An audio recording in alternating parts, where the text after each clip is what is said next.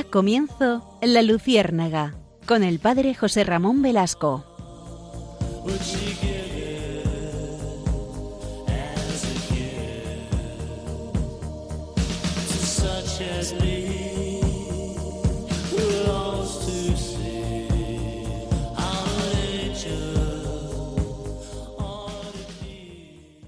Corría el año de 1975. En ese año, al cardenal Bantuán lo metieron en la cárcel y se abrió, eh, según relata él, un, un camino con una pregunta angustiosa. ¿Por qué seguir celebrando y cómo podré seguir celebrando la Eucaristía? ¿Podré celebrar la Eucaristía? Fue la misma pregunta que más tarde le hicieron los fieles. En cuanto le vieron le preguntaron, ¿ha podido usted celebrar en la cárcel la Santa Misa? Y escribe él, en el momento en que me vino a faltar todo, la Eucaristía estuvo en la cumbre de mis pensamientos, el pan de vida. Si uno come de este pan vivirá para siempre. ¿Cuántas veces me acordé de la frase de los mártires de Avitene, del siglo IV, que decían, sine dominico non possumus? No podemos vivir sin la celebración de la Eucaristía. En todo tiempo, y especialmente en época de persecución, la Eucaristía ha sido el secreto de la vida de los cristianos, la comida de los testigos, el pan de la esperanza. Cuando me arrestaron, sigue contando Monseñor Bantuán, tuve que marcharme enseguida, con las manos vacías. Al día siguiente me permitieron escribir a los míos para pedir lo más necesario, ropa, pasta de dientes, y les puse, por favor, enviadme un poco de vino como medicina contra el dolor de estómago.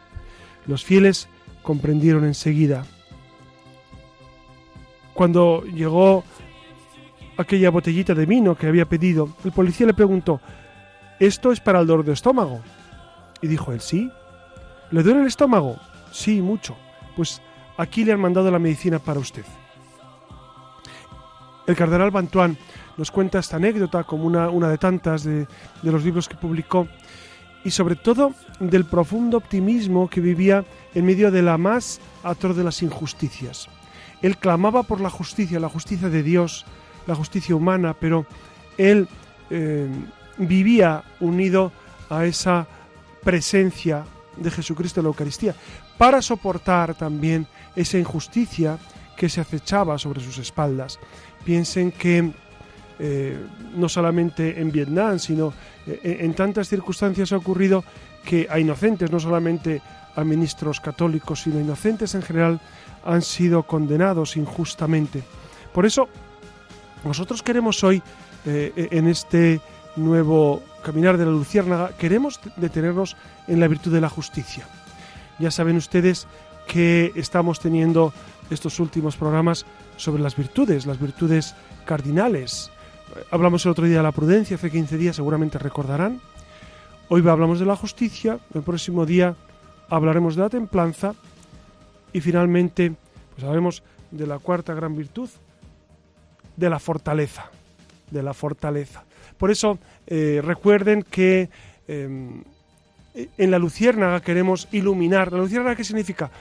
Pues es, eh, ustedes lo han visto, además ahora en primavera se ven en algunos sitios. Luciérnaga es ese, ese insecto que en la noche ilumina. Nosotros queremos también ser eh, esa pequeña luz, pequeña porque no pretendemos eh, agotar la luminosidad, que, esa pequeña luz que, que, trae algo de claridad a nuestras mentes, a sus mentes. ¿no? Por eso, si les parece hoy, Acompáñenos porque el programa va a ir sobre este tema, sobre la justicia. Seguramente muchos de ustedes han sufrido injusticia en su vida. Seguramente a muchos les ha tocado el corazón no solamente la injusticia sufrida en propia carne, sino la injusticia que otros padecen. No olviden que hay una bienaventuranza que es bienaventurados los perseguidos por causa de la justicia. Bienaventurados, felices, Quizá algunos de nosotros hemos sido perseguidos por la justicia en general, no solamente la justicia a nivel de gran estamento judicial, sino eh, las personas que a veces son justicieras y que nos tratan de, juzgar severamente. Por eso vamos a ver esta virtud, porque mm, lejos de ser algo peyorativo, eh, Dios es justo, no olvidemos esto, Dios es misericordioso y justo. A esa justicia nos referimos, nos referimos a esa justicia que es virtud, a esa justicia que es eh, precisamente dar a cada uno lo que le pertenece, lo que le conviene, lo que es suyo, a esa virtud que es excelsa y que Dios vive de manera eminente y nosotros participamos de esa justicia divina, a esa justicia nos referimos. Por eso, acompáñennos. Buenas noches, Iria Fernández. Buenas noches. Y buenas noches, Alex Gutiérrez, que desde el control nos cuida como cada noche.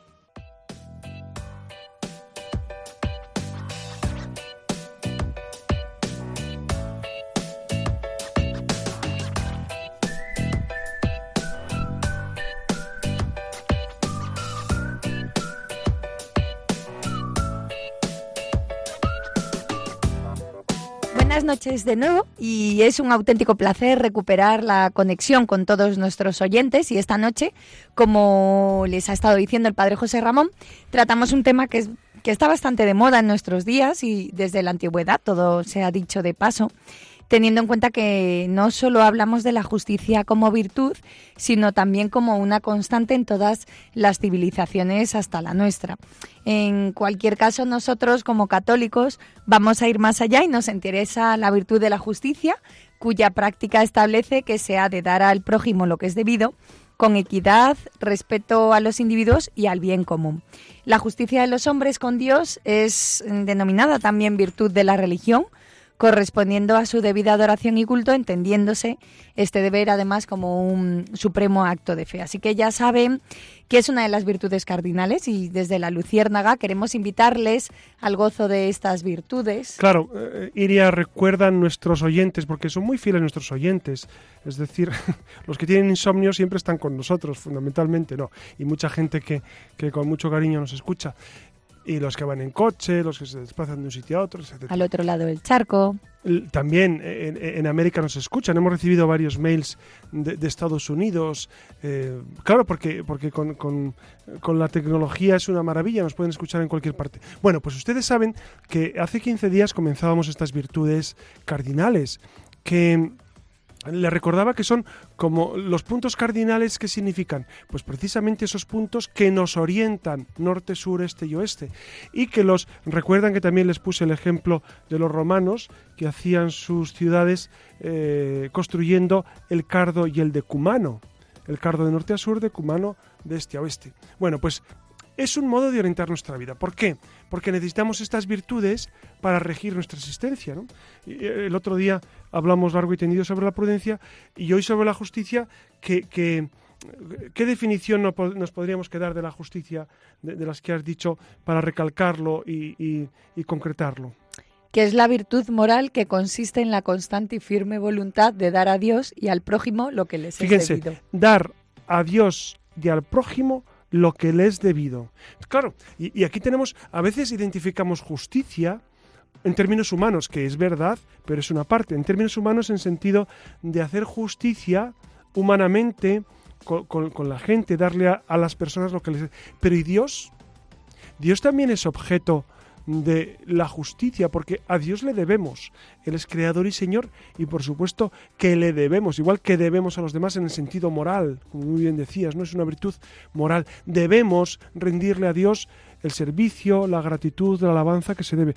Por eso San Ignacio, como todos ustedes saben, el número 23 de los ejercicios dice, el hombre es creado para alabar hacer reverencia y servir a Dios nuestro Señor. Es decir, dentro de, nuestra misión está darle a Dios en justicia lo que le debemos dar. Para con los hombres, la justicia dispone a respetar los derechos de cada uno y a establecer en las relaciones humanas la armonía que promueve la equidad respecto a las, respecto a las personas y al bien común. El hombre justo, evocado además con frecuencia en la Sagrada Escritura, se distingue por esa rectitud habitual de sus pensamientos y de su conducta. Recuerden eso de siendo juez, no hagas injusticia, ni por favor del pobre, ni por respeto al grande. Con justicia juzgarás a tu prójimo. O también amaos, dad a vuestros esclavos lo que es justo y equitativo, teniendo presente que también vosotros tendréis, tenéis un amo en el cielo. Precisamente todo esto iría viene del libro del Levítico, del Deuteronomio, etcétera. Incluso eh, San Pablo habla mucho de esa justicia equitativa, de ese, de ese dar a cada uno lo suyo y de no extorsionar también a, los siervos, a los que están a nuestro cargo, etc. Así que ya lo ven, estamos llamados también nosotros a ser justos, así que estamos convencidos de que el programa de esta noche a más de uno nos va a servir para poner de nuevo a Dios en el centro de todas las cosas, que es al fin y al cabo de lo que se trata. Y, es verdad, Iria, que eh, una de las cosas que más nos irrita es la injusticia, ¿verdad? La injusticia eh, cuando se hace con nosotros mismos, por supuesto, nos irrita, pero la injusticia con los demás. Fíjense, a los niños, si ustedes tienen experiencia de dar clase a niños, o tienen hijos, o, tienen relación con niños, a, los niños les molesta sobremanera la injusticia. Si uno les acusa de algo que no han cometido, eso les irrita muchísimo. ¿Por qué? Porque sienten el derecho a ser tratados justamente. Luego es verdad que, hacen sus fechorías y, se las pasamos por alto muchas veces, pero si les achacamos algo que no han hecho, es decir, si les imputamos de un delito, por así decir, que ellos no han cometido, esa injusticia a ellos les, eh, les provoca un estado interior tremendamente enojadizo, ¿no? Porque, porque es verdad, porque todos eh, deseamos ser tratados con justicia y nos sienta fatal desde lo más tierna infancia ese, ese desprecio, ese ser tratado injustamente. Piensen cuánta gente es tratada injustamente pues a nivel social, a nivel económico, cuántas personas, ¿no? Hay, un texto que, voy a traer que mm, es precisamente un momento en el que en el que en, el libro de, mm, de un gran jesuita un gran jesuita que escribió precisamente el, drama de Jesús, José Julio Martínez. Es un libro, es un libro esencial, es un libro que ya tiene solera, José Julio Martínez. Él habla de ese, de ese término, tenemos que hacer justicia al obrero. Y, uno dice, hombre, pues está, está entrando en un tema social, en un tema eh, precisamente que, que, que nos puede tocar en el sentido pues más profundo de nuestra vida, porque en el fondo todos somos trabajadores y, el obrero, y nos irrita que, al obrero se le ofenda. Pero él dice, bueno, la justicia del obrero es Dios que es quien trabaja por encima de todo. E, es un texto precioso, es un texto precioso. A ver si, lo encuentro, eh, se lo leo porque a mí la verdad es que siempre, siempre me ha impresionado. A veces pensamos la justicia al obrero, la justicia al otro, la justicia al hermano, pero la justicia con Dios, que es el gran obrero de nuestra vida, el que más trabaja, el que más se preocupa por nosotros? Así que prepárense porque está claro que esta noche nos espera un programa muy intenso. Vamos a intentar aproximarnos a la justicia tan en tela de juicio también en, en estos tiempos, así que cojan papel y boli que comenzamos.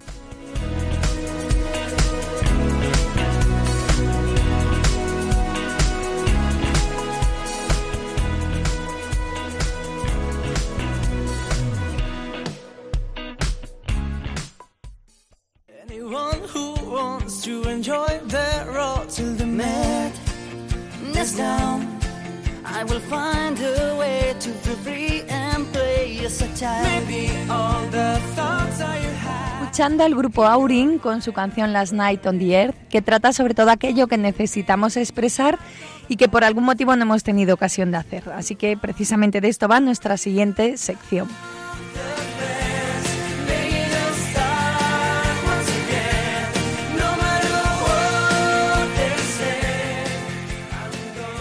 Preguntarle al padre José Ramón Velasco por algunas de nuestras inquietudes, nos vamos a detener brevemente eh, para hacer algún repaso sobre el tema que estamos tratando en cuestión. Así que vamos a saber, a profundizar un poco más en qué es esto de la justicia, en qué consiste, para qué nos sirve. Así que nada, vayamos por partes.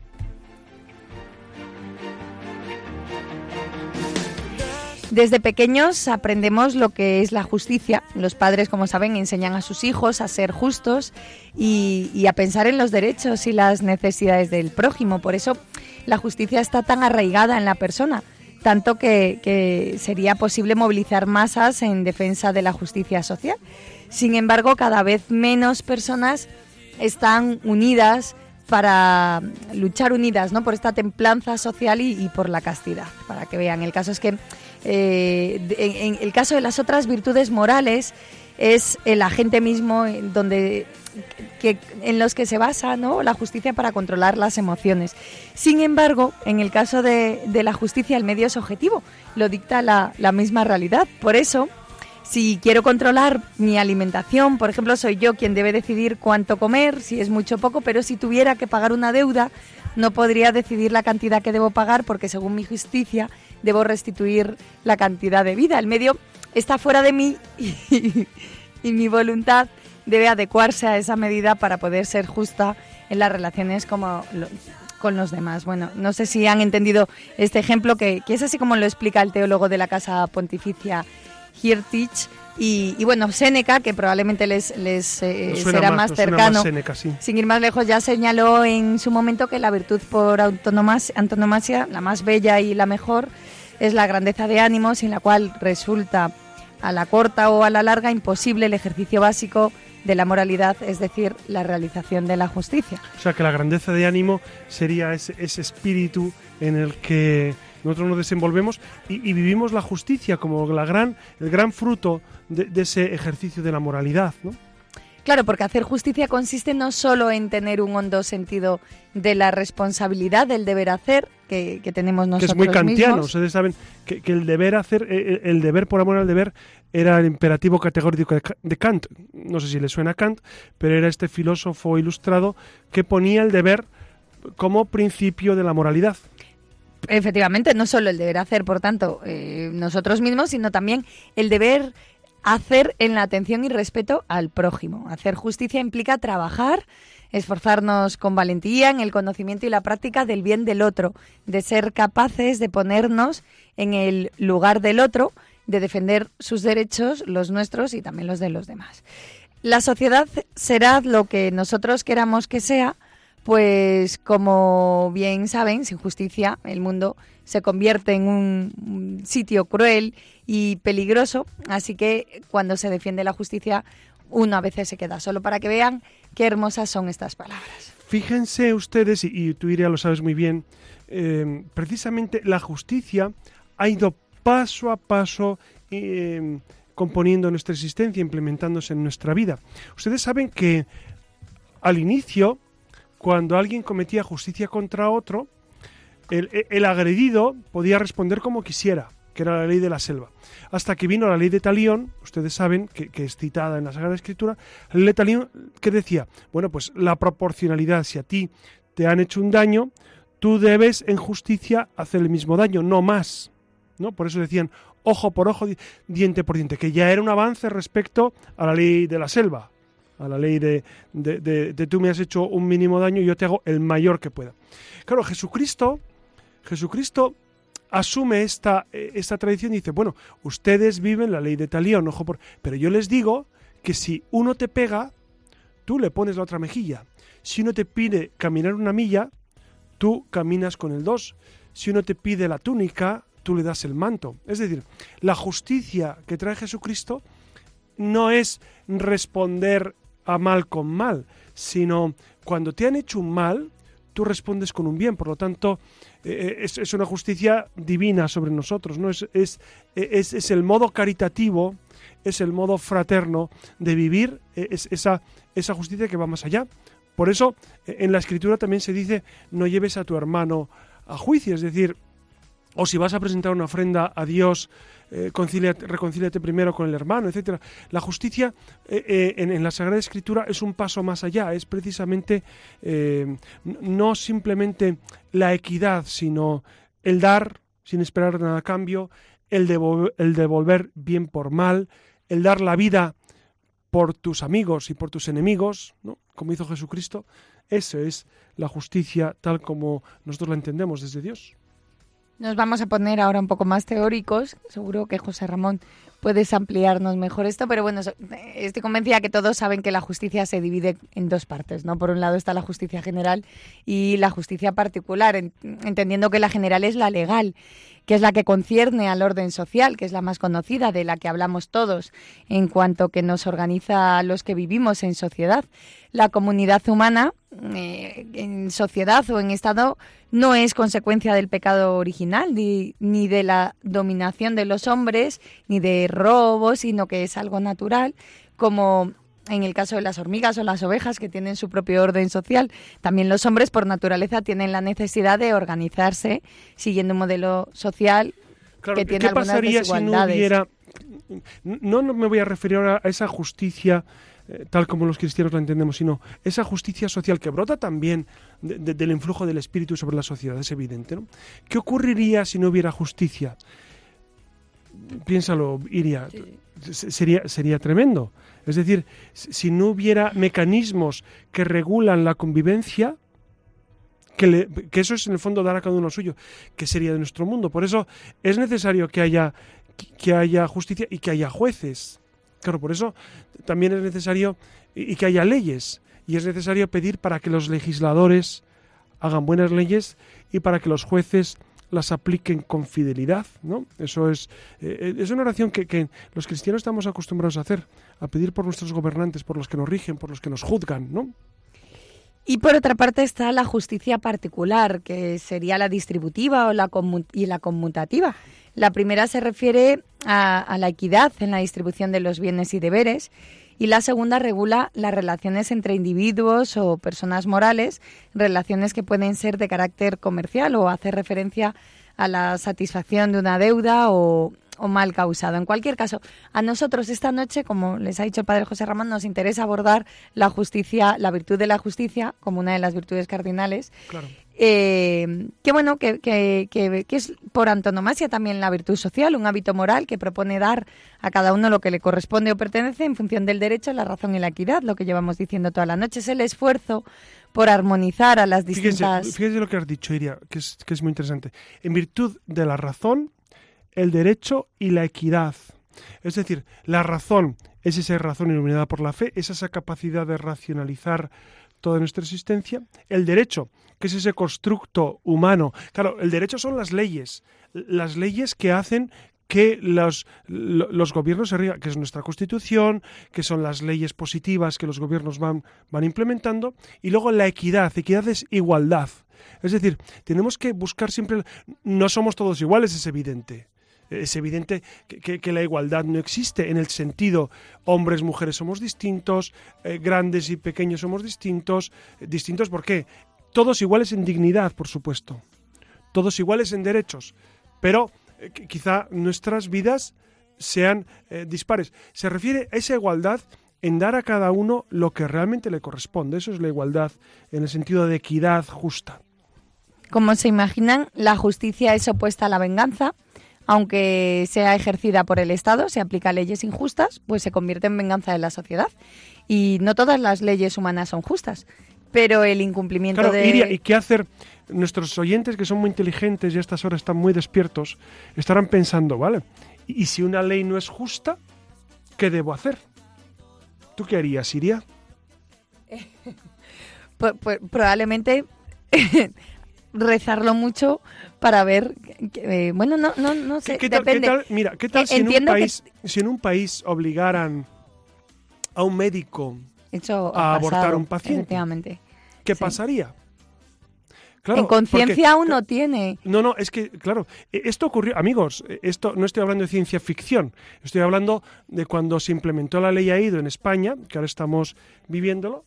Eh, el ministro de Justicia dijo que, él proponía quitar esa libertad de conciencia, que todo el mundo estaría obligado a... Claro, esto sería tremendo, obligarnos a, cometer un crimen, como es el aborto. Claro, en primer lugar nos obligamos a, tener que pensar si acatar. Claro, e, es que no todas las leyes positivas eh, son justas. Esto es muy importante. Es decir, eh, incluso si hay una obligación de hacer algo que es inmoral, en conciencia no debemos hacerlo. Claro, así no se arriesgamos a qué?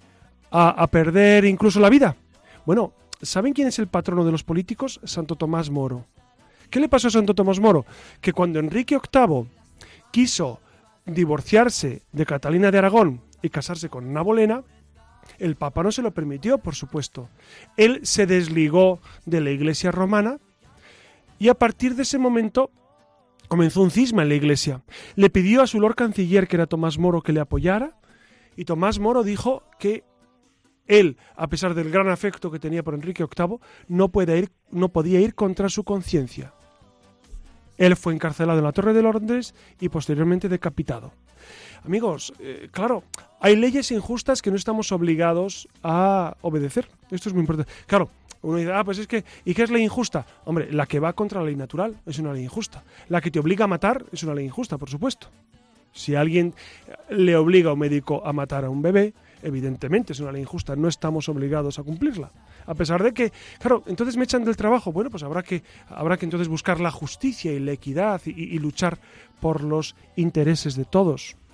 Por otra parte, el incumplimiento de las leyes justas tiene que tener un castigo proporcional, educativo y, modificador de conductas y además pues pensado para persuadir a las personas o entidades para que no vuelvan a repetirlo. Presten atención a esto, ¿no? El, perdón no sustituye a la justicia. Se tiene que perdonar 70 veces 7, pero la justicia debe implantarse de acuerdo con las leyes justas, ¿no? Recuerden el pasaje del Evangelio. ¿Qué más? La regla de para medir la justicia no siempre es la ley judicial, lo es también la ley moral natural, las normas sociales y las costumbres. La justicia verdadera no es actuar según las leyes judiciales, pues estas pueden ser tan injustas como el que las cumple, que es lo que estábamos comentando antes. Por desgracia, hay leyes que reflejan la degradación moral de la mayoría de un pueblo. Piensen, por ejemplo, eh, no solo el tema del aborto que ha señalado José Ramón, sino pues también en el pasado las leyes, eh, todo lo referente al tema de la esclavitud o las guerras injustas, la eutanasia. Eh, en muchos casos se pretende hacer de algunas leyes injustas un derecho. Esto sería, esto nos daría también para, para hablar otro programa. Y bueno, por otra parte, no está de más recordar que la justicia no siempre es correcta, como hemos dicho antes, por tanto, eh, debemos cuestionarnos. la, justicia, siempre es correcta. Siempre es, no es, correcta, pero no es justa. Quien la aplica. Ah. Eh, quien la aplica no es justo, quien legisla no es justo en ocasiones, porque puede haber una legislación injusta. Yo, también traería colación aquí lo que hizo Hitler en, el Tercer Reich, ¿no? Mm. A partir del año 33. Es decir, él, eh, provocó leyes profundamente injustas. Recuerdo que en el juicio de Nuremberg, no es porque yo estuviera allí, que no había nacido, sino porque he leído sobre él, pues eh, eh Göring, eh, cuando fue juzgado, él hablaba de que ellos tenían la obligación de obedecer aquellas leyes, aquellas leyes que consagraban el, genocidio de los, de los judíos. Eh, en absoluto, ¿no? uno no está obligado a, cometer genocidios, a cometer crímenes de guerra. ¿no? Esto, es, esto es muy importante.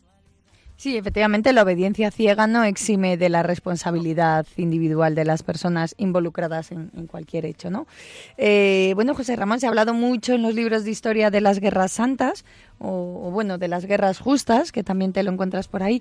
Eh, está claro que parecen términos contradictorios, pero eh, bueno, parece inofensiva esta pregunta, pero ¿existen de verdad guerras justas? Claro, la terminología puede llevar equívoco, ¿no? Porque una guerra siempre es eh, eh, profundamente inhumana, profundamente inhumana, porque el ser humano está hecho para vivir y, para dar vida, no para matar, ¿no? Entonces es va contra los principios del ser humano.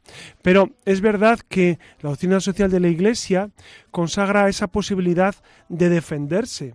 Es decir, una guerra justa se habla de ella cuando hay un injusto agresor.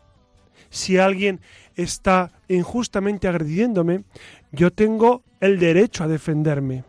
Esto es importante. De hecho, de hecho, existe la defensa propia, que es ante un injusto agresor, uno tiene el derecho y en ocasiones el deber, si se trata de un colectivo, de defender ese colectivo, ¿no? Por eso eh, ahí hablaríamos de una guerra justa, digamos, yo utilizaría otro, otro, otro término, y me perdonan aquí los moralistas, quizá una respuesta proporcionada, una respuesta proporcionada, porque guerra justa suena un poco extraño el término, ¿verdad? Una, sí, claro. Suena extraño. Quizás podríamos, eh, que Dios me libre, yo, yo no soy moralista y no, y no quiero meterme eh, en, en, en berenjenales, pero quizás una respuesta proporcionada a lo que a, la injusta agresión.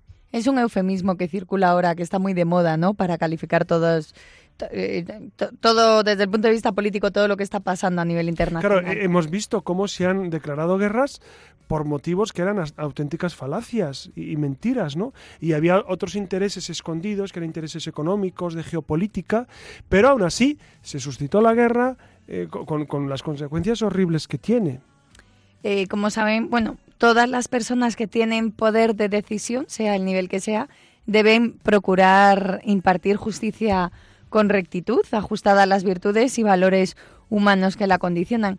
Las leyes también pueden ser nocivas por omisión de la defensa, que es lo que has señalado antes, eh, de lo que tienen que proteger u obligar. No sé si puedes explicar mejor esto, por si algún oyente no lo entiende que todas las personas tienen ese poder de decisión, de procurar impartir justicia y, bueno, que, existen eh, leyes que, pueden ser nocivas por omisión de la defensa, de, defender o para proteger u obligar a hacerlo. Es decir, lo que señalábamos antes del aborto, ¿no? O ahora de la eutanasia.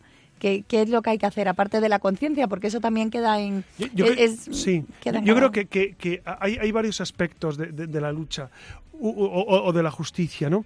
Uno de ellos es a nivel personal, uno tiene que ser consciente de que eh, no puede ir contra la ley natural, no podemos ir contra la ley natural, que, que en resumen serían los demandamientos. Alguien que nos obligue a ir en contra de los demandamientos está invadiendo nuestro ámbito de libertad, no podemos consentirlo y no debemos ejecutarlo, claro, porque seríamos responsables de eso. Es decir, no podemos ir contra nuestra propia conciencia, esto es muy importante. ¿no? La conciencia es el lugar sagrado donde Dios se comunica con nosotros. Entonces, e, e, eso queda salvaguardado. Y luego está un segundo aspecto, que es la lucha por la justicia. Es decir, si vemos leyes que están mal, debemos luchar por transformar esas leyes. Debemos, debemos cambiar una legislación que, en ocasiones daña los intereses e, y, vulnera la vida o, fracciona la familia o, deteriora los vínculos sociales, claro que debemos luchar. Yo creo que eso está en esos dos ámbitos. Primero, el ámbito de la conciencia, en la cual uno tiene que, eximirse de cumplir algo que, puede ir en contra de su conciencia y de la ley natural. Y después, en un segundo momento, luchar por hacer una justicia social y, luchar con los medios, eh, por supuesto pacíficos siempre, ¿no? Pero, pero, pero una lucha real, efectiva, tenaz, para cambiar una legislación que se nos antoja en ocasiones injusta. ¿Y cómo podemos hacer para crear una sociedad cada vez más justa? ¿Qué cosas concretas están a nuestro alcance? Mira, yo, creo que la sociedad civil, y, ahí es, donde estamos todos, porque quizás eh, si fueras, si Siria fuera política o, ustedes estuvieran en la política, yo les diría, hombre, pues ustedes tienen un campo en la política importantísimo pero mucho me temo que, nuestro auditorio eh, en su mayoría no, está metido en temas políticos o en, partidos políticos, pero sí todos pertenecemos a esa sociedad civil, sí podemos influir. Hay muchos foros eh, en los cuales poder influir, poder manifestar nuestra opinión, eh, manifestarnos en las calles, a favor de las leyes que nosotros consideramos que son justas. Yo creo que sí, el, movimiento ciudadano, eh, el unirse para, para provocar un cambio, eh, es muy importante. Hemos visto cómo las redes hoy en día son un elemento de cohesión fascinante. Es decir, mediante las redes, mucha gente, yo lo he visto ahora en Nicaragua, eh, Nicaragua es un país que le tengo un especial cariño, porque allí, allí estoy trabajando, y, y he visto cómo eh, después de años de una situación social complicada, de unos gobiernos, de un gobierno en concreto de Daniel Ortega, pues que, que, ha, que ha vulnerado algunos de los derechos, pues los universitarios se han alzado, se han manifestado y, con ellos eh, gran, grandes sectores de la sociedad.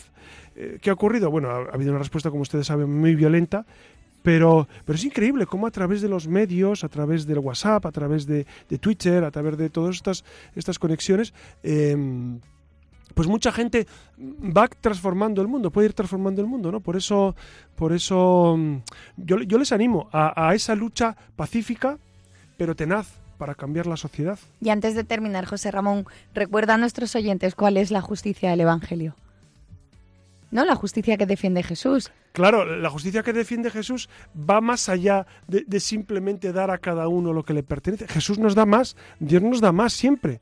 Entonces, entonces va más, va más allá, ¿por qué? Porque es devolver bien por mal, como decíamos. Entonces, eh, esto es fascinante. Incluso, fíjate, Iria y, amigos oyentes, eh, yo he descubierto cómo eh, hay personas que viven intensamente la fe que podían haber llevado a juicio a alguien porque les ha quedado con un dinero que era de ellos o porque le ha hecho una ofensa y ha preferido no llevar a juicio al hermano por no causarle un daño.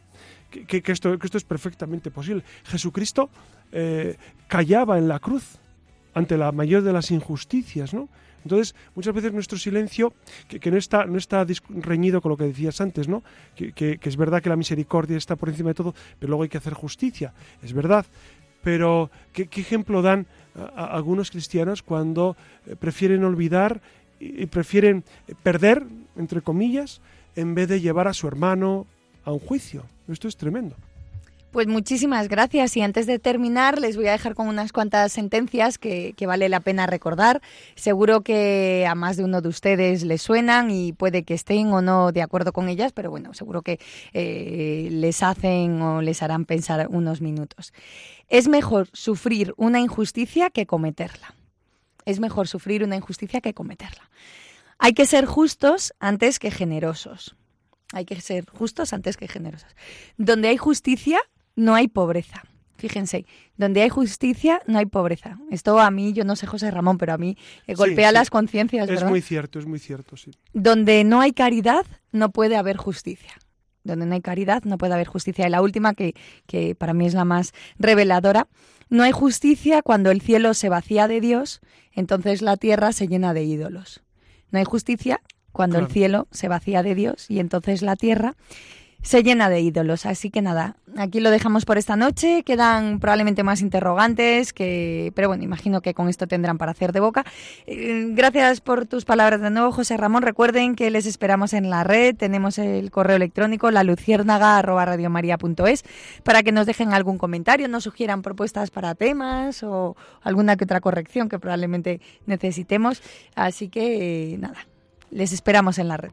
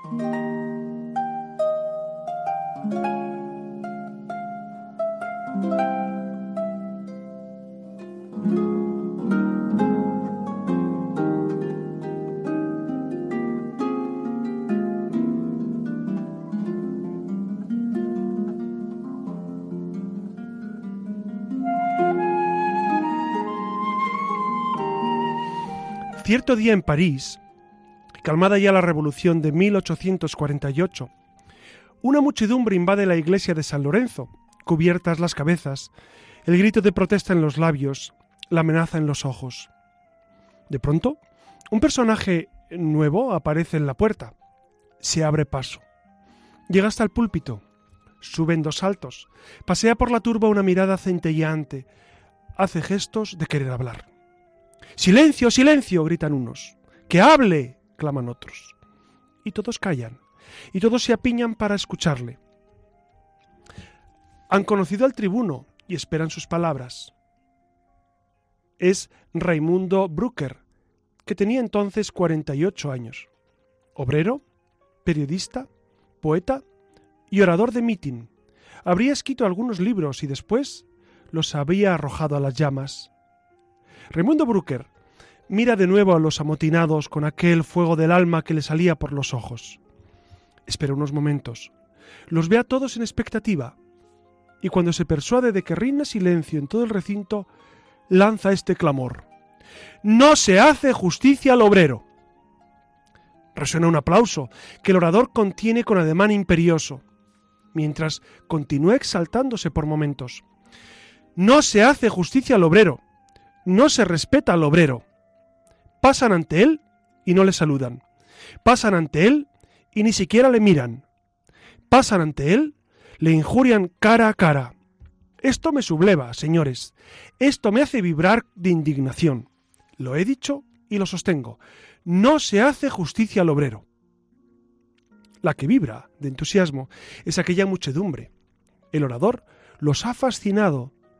En algunos ojos brillan lágrimas, le vitorean, le aplauden y al mismo tiempo se mandan callar para no perder ni una sílaba.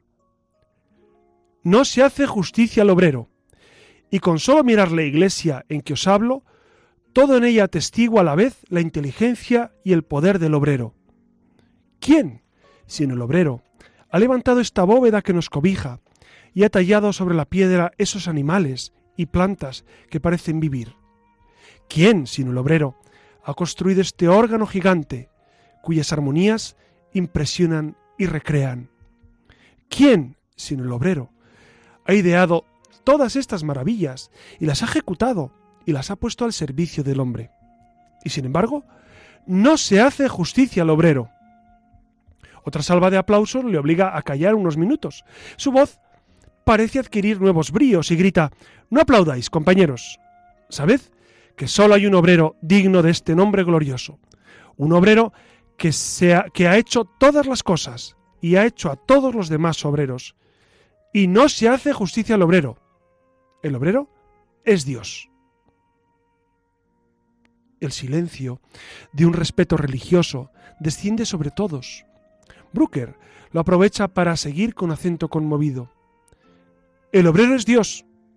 El sabio y todopoderoso ha levantado esta boda azul del cielo con millones de astros por lámparas. Ha dado la vida a plantas y animales. Ha hecho al hombre dándole inteligencia para conocerte a Él, corazón para amarle a Él y a los hombres por Él. Y todo lo hizo de la nada.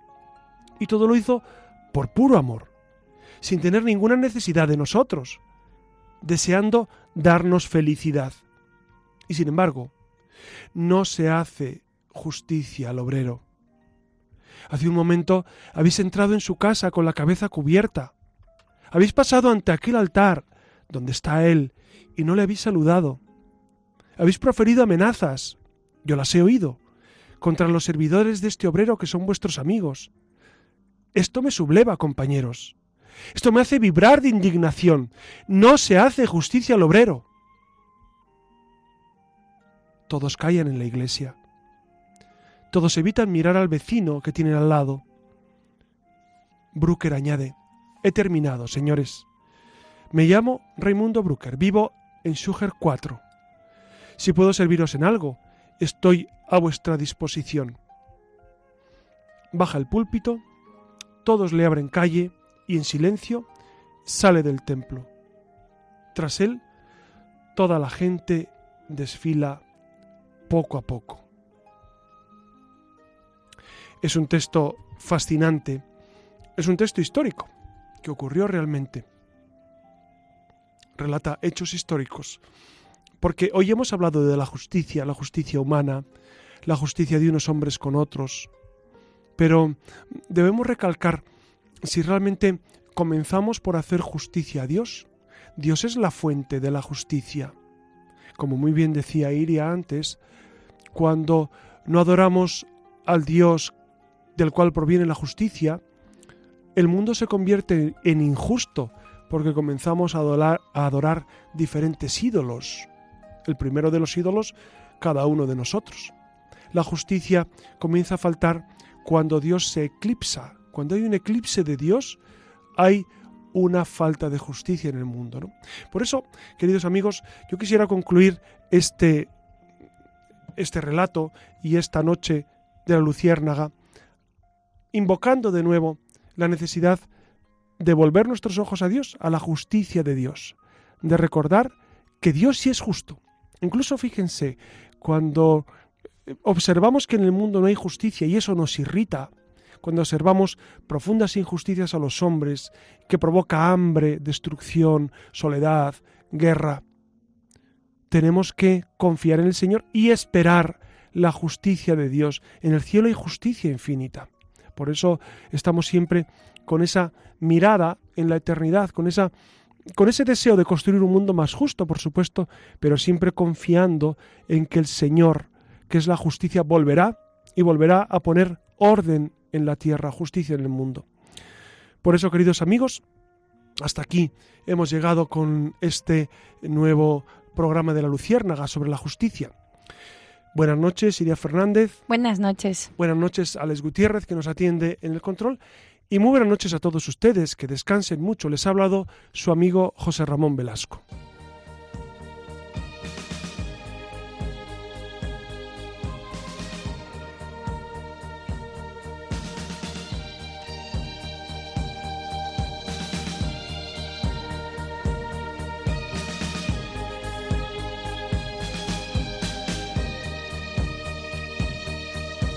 Han escuchado en Radio María La Luciérnaga con el padre José Ramón Velasco.